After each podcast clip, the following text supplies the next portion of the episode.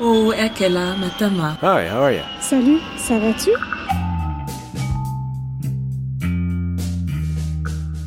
Bienvenue dans Ex-Expat le podcast. Épisode 9, saison 2, le divorce. Dis maman, vous allez pas vous séparer avec papa, hein? Voilà une petite phrase bien difficile à entendre. Et pourtant, ma fille me l'a déjà dite. Et oui, malheureusement, papa et maman ne sont pas toujours d'accord. Papa et maman se crient dessus de temps en temps. Papa et maman ne suivent pas toujours la même voie. Et parfois, papa et maman finissent par divorcer. En France, par exemple, 45% des mariages tournent à un divorce selon les chiffres de l'INSEE. En expatriation, les chiffres sont à peu près les mêmes. Euh, selon une enquête Sofres Mondissimo de 2016, par exemple, un Français sur trois se sépare ou divorce pendant ou à la suite d'une expatriation. Mais finalement, euh, les chiffres, euh, c'est pas vraiment le problème. Le problème, ce sont les conséquences terribles d'un divorce. Je m'appelle Marjorie Murphy et au début de mes dix ans d'expatriation au Canada, à Toronto, j'ai failli partir avec mes clics et mes claques sous le bras. Comme ça, rentrer en France. J'en pouvais plus. Je ne comprenais pas ce que je faisais là-bas. J'en voulais à mon mari de m'avoir emmené dans son monde, il est canadien, ce monde qui n'était pas le mien. Mais si j'étais partie, avec en plus mes enfants dans les valises, que serait-il arrivé? Caroline a fait le pas, après six ans à l'île Maurice. Je vous entends déjà, attends, l'île Maurice, et elle n'était pas heureuse, pauvre petite. Oui, mais le paradis peut devenir l'enfer, et Caroline en paye encore le prix. The story you are about to hear is true. Only the names have been changed.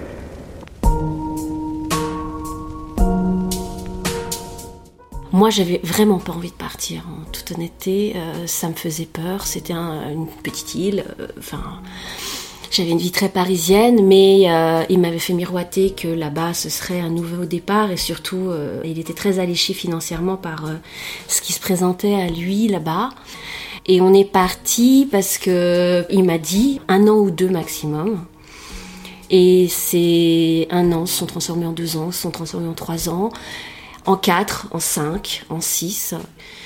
J'ai fini par me faire une raison, j'ai fini par avoir quelques copains. En l'occurrence, moi, je me forçais un petit peu à croire que j'étais bien là-bas parce que à chaque fois que je rentrais dans le supermarché local, pendant six ans, ça m'a pas lâché, j'avais envie de pleurer. Parce que je voulais tellement pas être là-bas, mais... euh, Il y avait rien de doux quand même, parce que quand on, pa- quand on pense, c'est l'île Maurice, hein, c'est ça Oui, c'est ça. Tu trouves des choses, tu trouves, mais tu finis par euh, essayer de, de vivre localement. Puis tu y vas pour euh, faire ta plotte. J'ai pâtissé, en fait, j'ai fait des gâteaux. Mais, mais j'ai aimé cette période-là. Ça m'a permis de rencontrer des gens, puis ça a été mon sas. euh. Ouais. J'ai rien vu de là-bas finalement. Mais j'attendais de rentrer, j'attendais patiemment de rentrer. J'ai et, eu la euh, même histoire. On est en transit. en voilà, c'est ça. Tu te mets en, en- parenthèse. tu te dis, il faut faire quelque chose parce que sinon, tu vas exploser. Ouais. Et euh, cette carte postale des expatriés qui sont sur la plage et qui courent entre le cours de yoga et euh, et non, enfin moi c'était pas pour moi en tout cas. J'aime pas la mer, j'ai pas envie d'être là. euh, J'avais euh, droit à rentrer une semaine par an seule. Je me souviens quand je prenais le métro, tout le monde faisait la tête et moi j'avais la patate. J'avais un sourire jusqu'aux oreilles, je humais les odeurs du métro et je me disais putain je suis heureuse d'être là, je suis là, mais ils savent pas la chance qu'ils ont d'être là. Alors qu'est-ce qui s'est passé à- au bout de ces six ans? T'as t'as- t'as craqué? En fait, c'est lui qui m'a quitté. J'ai eu un effet qui se coule, j'ai eu un deuxième effet qui se coule. Le premier, c'est qu'il m'a quitté pour une jeune femme euh, à Paris euh, qui avait euh, moitié de moi. Et le deuxième effet qui se coule, c'est quand tu te rends compte que tes amis, une fois que tu rentres à Paris, que t'es un peu euh, complètement par terre, euh, tout le monde te saute dessus et t'annonce que ton mari avait une double vie en fait. Donc, Tu le euh, savais, mais personne ne te l'avait et dit. tout le monde le savait, mais personne te disait, parce que tu étais à 12 000 km et que les gens, ils veulent pas prendre le risque de, de, de foutre en l'air ton, ton mariage, alors que moi, quelque part, j'aurais attendu que ça, j'aurais pu rentrer. Beaucoup d'expatriés rentrent euh, en France pour leur travail. C'était le cas du, de mon mari, qui rentrait tous les mois, 10 jours, 15 jours, qui avait des liaisons avec des étudiantes de 20 ans. euh, euh, En veux- En veux-tu, euh, en voilà? Oui, mais ils sont nombreux. Faut, faut, faut, faut arrêter de se, de se voiler la face. Combien de femmes j'ai vu, tout le monde savait qu'elles étaient euh, cocues comme c'était pas permis là-bas à l'île Maurice quand elles se barraient en France avec les enfants et qu'on voyait les maris tourner autour des petites femmes du coin. Mais on se dit toujours, ça peut pas être moi, ce sera pas moi. Comment t'as fait pour rentrer? Malheureusement, il y a une loi. En fait, c'est la convention de la haie qui fait que quand tu pars en expatriation, t'installer avec tes enfants quelque part, tes enfants sont rattachés à cet endroit. Je ne suis pas la seule à avoir été euh, quelque part prisonnière là-bas, de ne pas pouvoir rentrer euh, parce que sinon on prenait mes enfants. Et en fait, j'ai très vite compris le piège quand il m'a quitté parce que je me suis dit, ok, euh, il s'en va, et là, je me suis dit bon bah maintenant je rentre. Qu'est-ce que je fais là-bas? Ah oui. Mais c'était pas du tout le, le- le- la volonté de, de mon conjoint qui euh, m'a clairement fait comprendre que à ce moment-là, il a redemandé euh, les permis euh, qui s'arrêtaient pour euh, rempiler trois ans de plus. euh, au gouvernement et il m'a dit bon bah maintenant les enfants sont installés, tu es installé, euh, tu vas quitter ta belle maison euh, sur la mer, je vais t'installer dans une petite maison avec les enfants. Moi, je prendrais une petite maison, puis je viendrais vous voir de temps en temps. Et en fait, euh, cette femme était à Paris. Et en gros, j'ai complètement compris que finalement, je n'avais été qu'un alibi fiscal et que j'allais continuer à l'être euh, tant qu'il en aurait besoin. Mon conjoint était déjà très difficile en France. Euh, j'ai découvert une violence psychologique et physique sur place qui a été terrible. C'est que quand tu es face à la violence sur place, tu ne peux pas porter plainte. Parce que ça risquait de m'empêcher de rentrer. Mais quand je suis rentrée en France et que j'ai été au commissariat, j'ai voulu faire des mains courantes, j'ai voulu laisser des traces. Et on m'a dit, mais madame, euh, ça n'a pas eu lieu en France. Et moi, je leur ai dit, oui, ça n'a pas eu lieu en France. Mais en je suis attendant, française. je suis française, je suis rentrée, j'ai vécu euh, ces choses-là. Je voudrais quand même qu'il en reste quelque chose. J'ai tellement insisté qu'ils ont pris mes mains courantes, mais c'est vrai que il y a personne qui, ni en France ni là-bas, quand ça se passe mal et qu'il y a des violences, euh, tu ne peux pas euh, revenir là-dessus. En fait, tu ne peux que les oublier. Moi, je aujourd'hui, je divorce, mais je ne l'évoque même pas devant le juge parce que personne ne me croira, parce que j'ai pas assez de preuves, parce que je les ai euh, dans ma tête. Mes enfants sont traumatisés. Mais l'enfer, c'est que tu veux rentrer avec tes enfants. Donc quand tu t'es dit, je vais clairement pas accepter d'avoir, euh, de rester dans une petite maison pendant ce temps-là, lui, il allait rester en France euh, avec sa nouvelle femme. Qu'est-ce que, qu'est-ce que t'as fait? Eh bien, c'est comme une évasion. si c'est ça, en fait, tu prépares une évasion. Euh, la chance que j'ai eue, c'est que justement, il était tellement pris par sa nouvelle, je pourrais appeler ça une victime, hein, qu'il m'a laissé un peu le champ libre pour tout préparer. Moi, j'ai profité, j'ai profité de la transhumance en fait. Il a pris lui-même les billets et on est rentré pour les vacances comme tous les ans. Donc, euh, j'avais cinq valises avec moi. On avait pris, on avait pris toute notre vie avec nous et T'avais pré- pré- préparé les enfants ou pas du tout? Non, tu peux pas les préparer. Non, c'est ça qui est horrible et c'est quelque chose que, qui m'a marqué et qui les a marqués et qui nous marquera toute notre vie. C'est que un enfant c'est trop fragile et, et aussi c'est trop dangereux. Il y avait que peut-être trois personnes qui étaient au courant que j'allais rentrer définitivement et que je ne reviendrai plus. En fait, c'est affreux d'ailleurs parce que tu, tu rentres au milieu de la, la transhumance des copains et l'avion va décoller et tu sais que tu ne reviendras plus jamais. Tu sais que tu abandonnes tout ce que tu as. En même temps, enfin, tu rentrais chez toi. Oui, mais on allait peut-être me prendre mes enfants. Moi, j'ai eu beaucoup de chance dans mon malheur. C'est que j'avais une avocate internationale et mon avocate qui m'ont dit toutes les deux euh, écoutez, madame, réalisez qu'une chance sur deux, vous perdez vos enfants. Et la veille de l'avion, j'ai décroché un appartement par miracle quelques heures avant d'annoncer à mon, futur ex-mari que je ne rentrerais pas. Je lui ai fait un peu. euh, les violons en lui disant euh, je t'ai tellement aimé, mais malheureusement maintenant je ne supporte plus que tu sois avec une autre femme. J'ai demandé le divorce. Et d'ailleurs, je ne prends pas l'avion demain. Et là, ça a été euh, tu enlèves mes enfants. Mon avocate m'avait briefé, m'avait dit vous divorcez ici, préparez-vous à dire au revoir à vos enfants. Et je lui ai dit bah prends les enfants. Il a cédé, et c'est paradoxal, mais je remercierai toute ma vie cette fille de 25 ans qu'il a retenue à Paris, parce qu'il s'est rendu compte que c'était rentrer lui et faire l'alibi fiscal, lui, là-bas. Rentrer lui avec les enfants sous le bras. Et faire- sa liaison, comment, euh, sa liaison, comment aurait-il fait? Il n'avait pas d'amis, il n'avait pas de famille. Enfin, comment, enfin, il avait des connaissances, mais comment laisser les enfants sur place? Et c'est comme ça qu'il m'a donné son accord pour rester. Et c'est comme ça que je suis rentrée. C'est un coup de poker. Depuis que t'es rentrée, donc ça fait un an, depuis que vous, il a accepté en tout cas que tu gardes les enfants, comment ça se passe avec la France justement, cette France que tu as tant euh, chérie que tu voulais tellement revoir. Est-ce que ça va Est-ce que ça va pas Qu'est-ce qui se passe? Ça n'a pas été facile, on a eu un hiver difficile. euh, mon futur ex-mari nous a coupé les vivres. Donc euh, il y a eu un mois, euh, le mois de novembre, on n'a pas eu de fruits, on a, mangé des pâtes sans beurre. Enfin, ce qui était terrible, c'est que les enfants eux-mêmes étaient en, souffrance hein, parce, que, parce que je pouvais pas leur acheter ce qu'ils voulaient manger. J'ai été demander le RSA et je l'ai eu. Et ça nous a sauvés beaucoup. Euh, on m'a mis en relation justement avec une assistante sociale de la CAF qui a été formidable, Ah, qui m'a aidé à faire euh, un budget, qui m'a aidé à, à regarder un petit peu euh, comment justement euh, pouvoir chercher du travail. Oui, on en est arrivé à, à très très bas et on a eu des mains tendues, des amis qui m'ont aidé pour le déménagement, pour m'installer.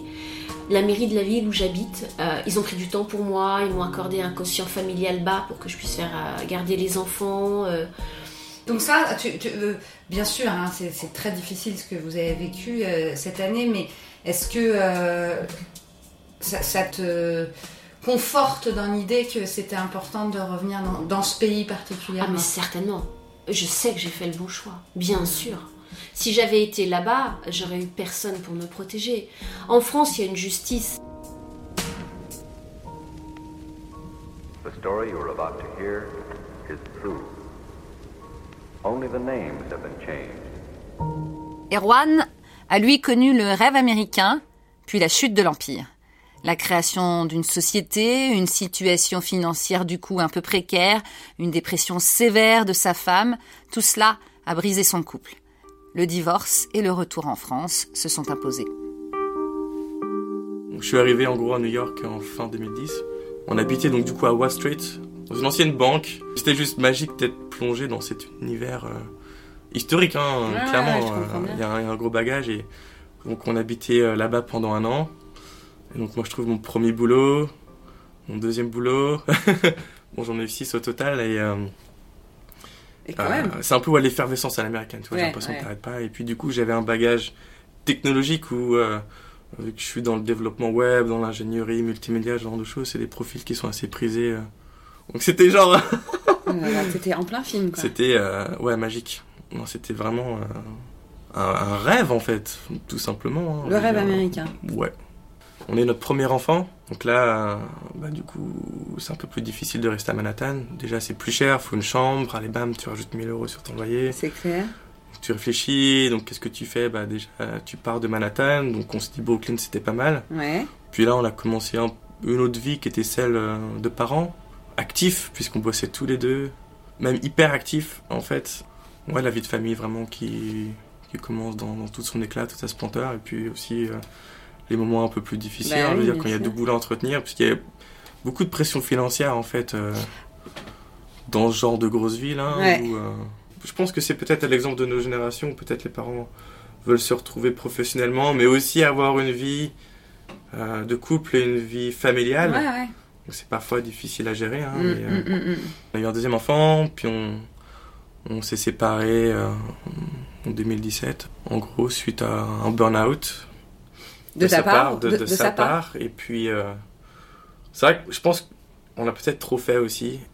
Alors, ce qui s'est passé, je pense que dans toutes les relations, il y a des moments où on se rend compte que, Que ça marche plus. que ça marche plus, ou qu'on prend des chemins différents, ou on a envie de prendre un chemin différent, et puis je pense qu'elle s'est rendue compte avant moi.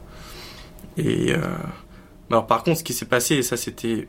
Ça aurait pu être désastreux, et c'est pour ça que je suis revenu vraiment avec une image un peu plus mitigée des États-Unis, où du coup, elle ne pouvait plus travailler à cause de ce burn-out, de cette dépression. hein. Enfin, ça peut affecter tout le monde, et. Ça peut être presque désastreux. hein, et donc, elle pouvait plus travailler. Moi, j'étais avec cette start-up qui, au final, gagnait pas d'argent. L'objectif, c'est pas de pouvoir faire subsister une famille de quatre avec un salaire d'entre. Voilà. De, de, de dirigeant en phase de création d'entreprise. Donc, on s'est retrouvé, elle, sans boulot, avec une assurance. Bah, en fait, on savait pas si on allait pouvoir avoir l'assurance. Moi, j'avais pas l'assurance avec, avec Pipa, puisque faut savoir qu'une assurance. L'assurance santé, tu veux dire Ouais, ouais, tout Ouais. à fait. Hein. Avec l'Obamacare, on en a bien parlé. Du coup, Oui, on s'agrège, on fait quoi Obamacare, c'était 1500 par mois pour une famille de 4 pour avoir euh, une assurance euh, bidon en fait. Oui, une assurance, le genre, le genre d'assurance qui te couvre que après avoir dépensé euh, 8000 dollars. Ouais, tu vois d'accord, D'abord, d'abord, tu dépenses toute ta poche. Et après, eux couvrent à 80% les frais. Donc c'est pour ça que je me suis rendu compte que À côté de la France. Ouais, ouais. C'était, c'était assez difficile, hein. Tu sais, genre, tu doute. fais toutes les choses bien, t'as un bon boulot, et puis du jour au lendemain, il t'arrive, t'arrive un truc Ouais, c'est ça. imprévu, quelque chose, un cheveu qui vient sur la soupe et qui vient tout chambouler, Ouais. et tu peux presque te retrouver du jour au lendemain sans aide. Et là, C'était alors, tu, presque un choc. Alors du coup, tu leur as dit on va tous en France? bah, on n'a pas eu trop le choix, puisqu'on s'est retrouvé un peu euh, dépourvu, vraiment sans, sans aide, ou bah, ma femme pouvait plus trop s'occuper d'elle à ce moment-là, ni des enfants. Tout simplement, on s'est dit presque du jour au lendemain, on rentre chez moi. On retourne à Laval, en Mayenne. Même en plus en se séparant? Oui, Elle a quand même suivi. sans enfants, ça aurait été complètement différent. hein, La Ouais. question ne serait pas posée, mais, mais là, on s'est retrouvé. Elle, elle pouvait pas vraiment gérer son quotidien elle-même. Ouais. Et puis, on est quand même mariés. Il y a un respect, il y a Bah oui. une relation à long terme qui s'est établie.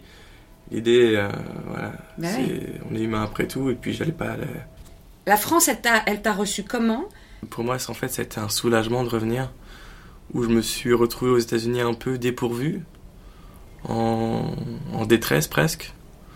Et puis j'arrive en France, euh, bon, j'avais ma famille, mais il y avait tout un système social qui était là en fait pour nous aider et nous accueillir. J'ai eu la chance que euh, j'ai pu habiter euh, chez mon père euh, avec, euh, avec mon ex et les enfants Ouais. jusqu'à ce que euh, on soit voilà, capable de, de se payer un logement. Ouais. Tu sais, à New York, c'était genre. faut juste carburer tout le temps. Tu t'arrêtes, tu meurs. Hmm. Voilà, très clairement. Et Enfin, alors tu t'arrêtes là, pas, tu peux mourir aussi. En fait, c'est marrant parce que c'est un peu l'analogie de, de ce qui s'est passé. Bah, c'est pour ça que je dis ça. Ouais. Puis c'est ce que je remarque, il y a beaucoup de personnes qui reviennent en fait au final euh, aux sources. Euh, je remarque aussi qu'il y a beaucoup de couples qui se séparent. hein. Ça a l'air d'être un phénomène social euh, énorme. Ouais. Énorme, j'ai l'impression d'être une statistique presque. Ouais. Euh, ouais, c'est pas été facile. Hein. Il y a des moments, surtout en 2017, depuis cette annonce de séparation, j'ai beaucoup pris. 2017 marque un gros bouleversement. Euh, c'est voilà, une nouvelle vie commence et cette nouvelle vie, bon, on a tous plusieurs vies en fait au final. Elle arrive à différents moments de la vie, mais je suis à peu près sûr qu'on fera jamais personne ne fera la même chose toute sa vie ou, Mm. des relations qui vont se construire et d'autres se détruire. C'est inévitable. Du coup, ça m'est arrivé un petit peu euh, sans prévenir. Et au moment de cette intersection, je me suis dit, bon voilà, je peux vraiment faire un peu tout ce que je veux maintenant. Je peux partir dans le décor, je peux faire une grosse dépression, je peux tout lâcher, je peux arrêter ma boîte, je peux, je peux même lâcher mes enfants. Enfin, vraiment, c'était une- Ah oui, un moment de la vie au- où maintenant tu arrives au point zéro et fais bon, Ouais. qu'est-ce que je fais? A priori, vraiment, tu peux faire ce que tu veux. Hein. Ouais. Tu peux prendre toutes des très bonnes ou des très mauvaises. Ouais. Mais des décisions auxquelles tu n'aurais vraiment jamais pensé, bah, aujourd'hui, tu as le droit de te poser ces questions. Ok. Donc je me suis dit, bon, qu'est-ce que je fais? Euh, J'ai pu faire une retraite spirituelle en fait euh, au village des Pruniers à Bordeaux, plongé dans cet univers bouddhiste zen en déconnexion totale. J'avais besoin de renouveau, j'avais besoin de trouver certaines réponses, de ouais. déconnecter. Ouais, ouais. Et donc cette semaine donc dans, dans ce monastère bouddhiste en fait m'a vraiment fait le, le plus grand bien. L'expérience d'un divorce à la Kramer contre Kramer, film exceptionnel des années 70 avec Meryl Streep et Dustin Hoffman, eh bien cette expérience a poussé Isabelle à mettre euh, en relation, à travers les réseaux sociaux, toutes ces femmes, oui, juste des femmes, en difficulté face à des situations inextricables. Elle a donc créé des pages Facebook dans lesquelles les unes et les autres se racontent et s'entraident. Mon ex-conjoint m'a proposé de partir à Singapour en euh, octobre 2011. J'avais un travail à temps partiel et nous avions, euh, nous avons toujours, une petite fille. Donc j'ai démissionné pour suivi de conjoint pour aller à Singapour et pour y rester jusqu'en janvier 2015. Pas parti sur réellement sur de, de bonnes bases de communication. Ça a été une, disons, une seconde chance. D'accord. Et effectivement, la seconde chance fait que vous avez fait un deuxième bébé. On a fait un deuxième bébé tout à fait, qui est né là-bas, ouais. Après, il est- vous êtes rentré pour quelle raison? Euh, fin de contrat, euh, on est rentré à Nantes. Lui, il travaillait en région parisienne. Donc maman solo, euh, 4 jours par semaine. Et puis dix mois après, en fait, euh, dix mois après notre retour, j'ai découvert le poteau rose. À savoir que monsieur m'avait trompé à Singapour. Comme ça, tu découvres ça comme ça. Sur l'iPad. Des photos, donc euh, voilà. Donc là, il y a toute, euh, toute sa vie qui, qui défile. Hein On peut pas, je vais pas, je vais pas le cacher. Et puis de suite, j'ai le sentiment, comme femme euh, en France ou dans n'importe quel pays euh, à l'heure actuelle, bah, voilà, de, dire qu'est-ce que j'ai fait, euh, qu'est-ce qui s'est passé, beaucoup de culpabilité, c'était, ça s'est passé quand, voilà. Mais surtout une grande question à savoir, bah, j'étais bien seule avec mes histoires. Et donc à peu près euh, un an après, euh, après cette découverte. j'ai créé un groupe euh, Facebook dédié aux femmes expatriées, séparées, divorcées, parce que justement je me retrouvais nulle part, j'avais aucun lieu d'écoute. Et puis je me suis rendu compte assez vite que j'étais pas la seule. Non seulement j'étais pas la seule, mais qu'on était énormément de femmes expatriées dans la même situation.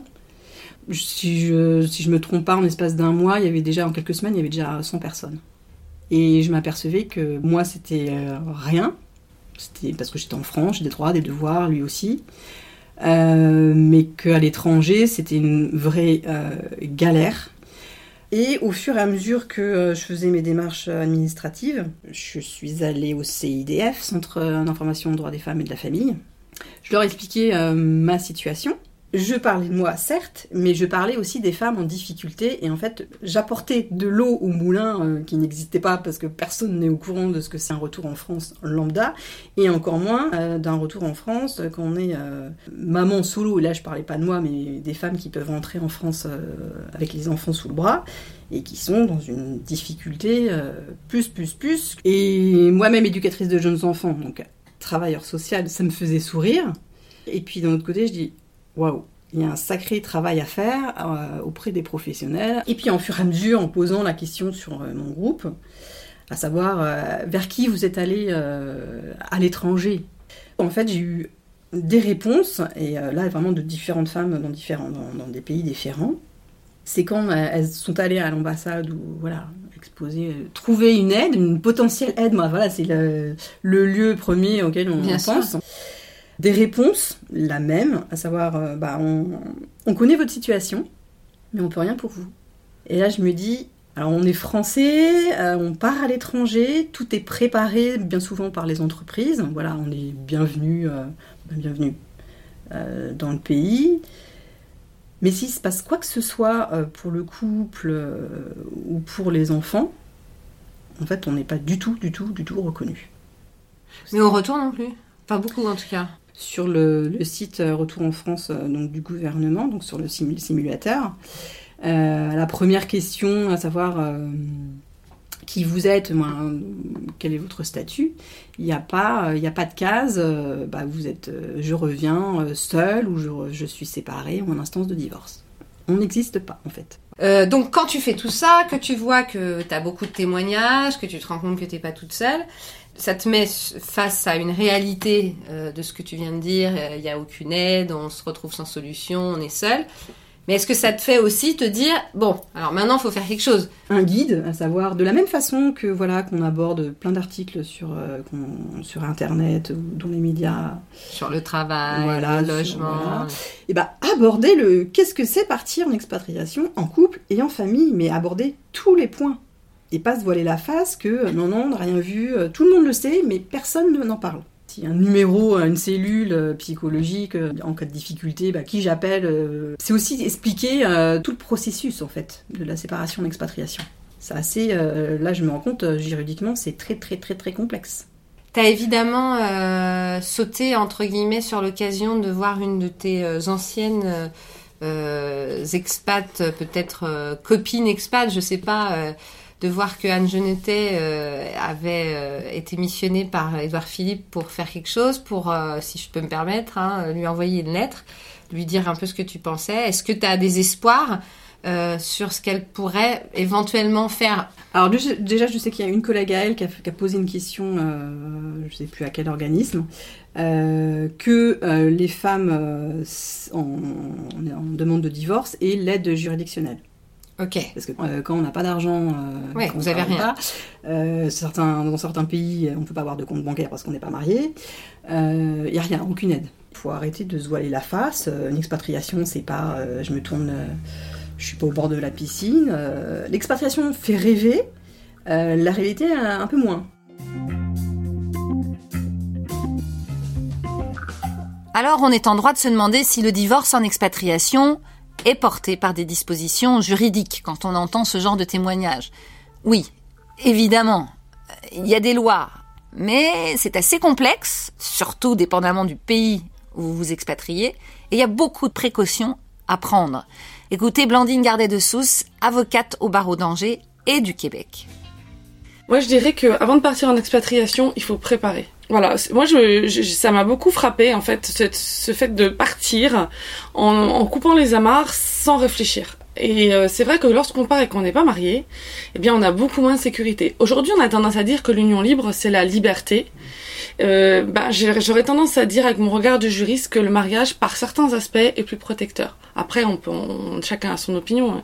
mais je me rends compte dans, par mon expérience que le mariage protège la femme expatriée. C'est-à-dire, pourquoi? C'est-à-dire que Madame va suivre son mari au gré de ses expatriations pendant 20 ans, 25 ans. Elle va laisser quelquefois un niveau d'études équivalent à son mari. On le voit souvent quand on regarde les niveaux de revenus avant de partir. On voit que monsieur et madame gagnent sensiblement la même chose. Partent en expatriation, un certain nombre d'années. Madame ne retrouve pas ou peu d'activité professionnelle. Donc le gap se creuse entre euh, monsieur et madame. Et lorsque le couple ne va plus, se pose la question de la compensation finalement de l'investissement de la femme dans la vie de famille et dans la carrière de son mari. Si le couple n'est pas marié, la femme n'a droit à rien. Si le couple est marié, il peut, si on demande, si on obtient l'application du droit français, et puis il y a d'autres législations aussi qui le prévoient, hein, elle peut demander une prestation compensatoire. Cette prestation compensatoire est destinée à euh, compenser euh, la perte de niveau de vie qui résultera du prononcé du divorce. Il y a un certain nombre de critères qui ne sont pas exhaustifs, qui sont pris en compte par le juge français, comme par exemple l'investissement auprès des enfants, favoriser la carrière du mari, euh, l'impact que ça peut avoir en termes de retraite, l'état de santé de la personne, etc. Est-ce que pour les enfants, il y a quelque chose à faire? Parce que si le mari décide de rester en expatriation et que la femme, du coup, veut rentrer retrouver sa famille, ce qui est souvent le plus gros problème, euh, qu'est-ce qui- qu'est-ce que le droit prévoit? En général, pour les enfants, c'est le lieu du domicile des enfants et la loi du domicile des enfants qui va s'appliquer, de la Ah résidence plutôt des D'accord. enfants. Voilà. Euh, donc, euh, si euh, on habite, ben, pour moi par exemple au Québec, eh bien, ça va être le juge québécois qui va être compétent et, euh, et la loi québécoise qui va s'appliquer. Alors, évidemment, une question épineuse qui peut même faire sortir les gens de leur mais ça peut arriver que maman, ou papa d'ailleurs, depuis tout à l'heure on parle des conjointes, mais je suis sûre que ça arrive dans l'autre sens, Oui.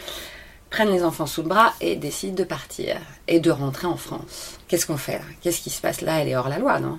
Déjà, en droit français, l'abandon du domicile conjugal peut être considéré comme fautif. C'est pas le cas de toutes les législations, mais en droit français, c'est le cas.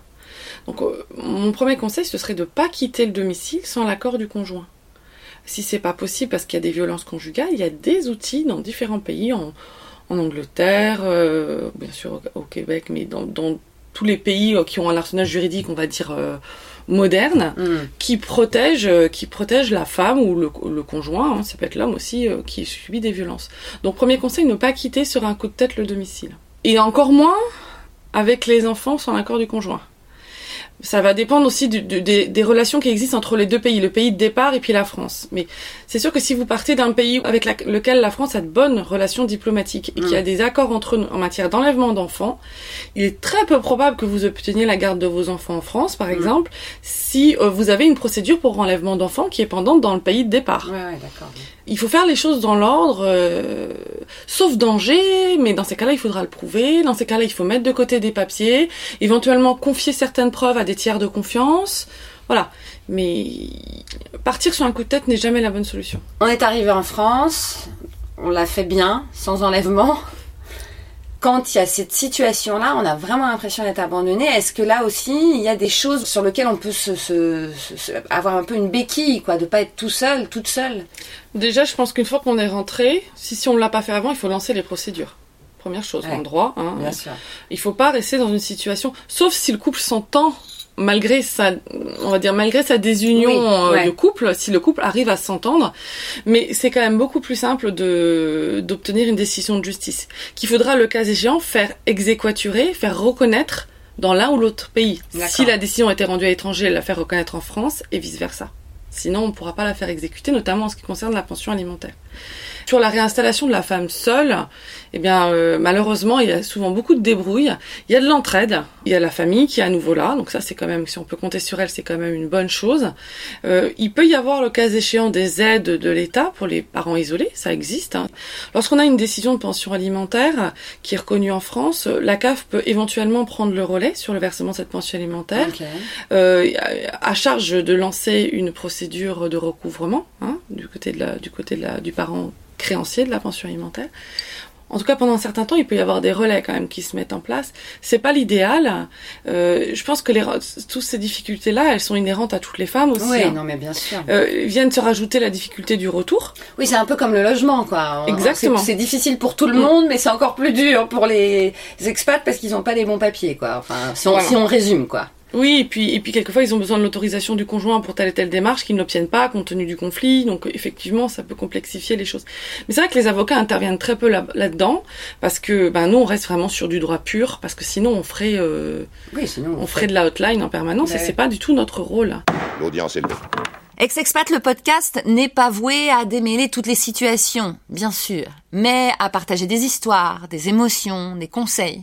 Alors si vous avez des thèmes qui vous sont chers, dont vous aimeriez parler sur Ex-Expat, le podcast, allez donc sur notre groupe Facebook qui vous donne la parole en toute liberté.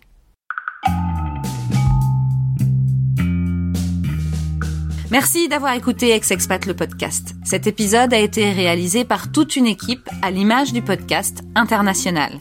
Ma co-réalisatrice Catherine Amélie Meury, québécoise, notre directeur artistique et graphiste Kunal Balou, mauricien, notre compositeur Leandro Gufanti, argentin. Vous pouvez écouter tous les épisodes sur iTunes, Spotify, Google Podcast, Talkers et plein d'autres applications d'écoute. Et bien sûr, si vous avez aimé, n'oubliez pas de nous mettre beaucoup d'étoiles et de commentaires sur iTunes et plein de likes sur les réseaux sociaux.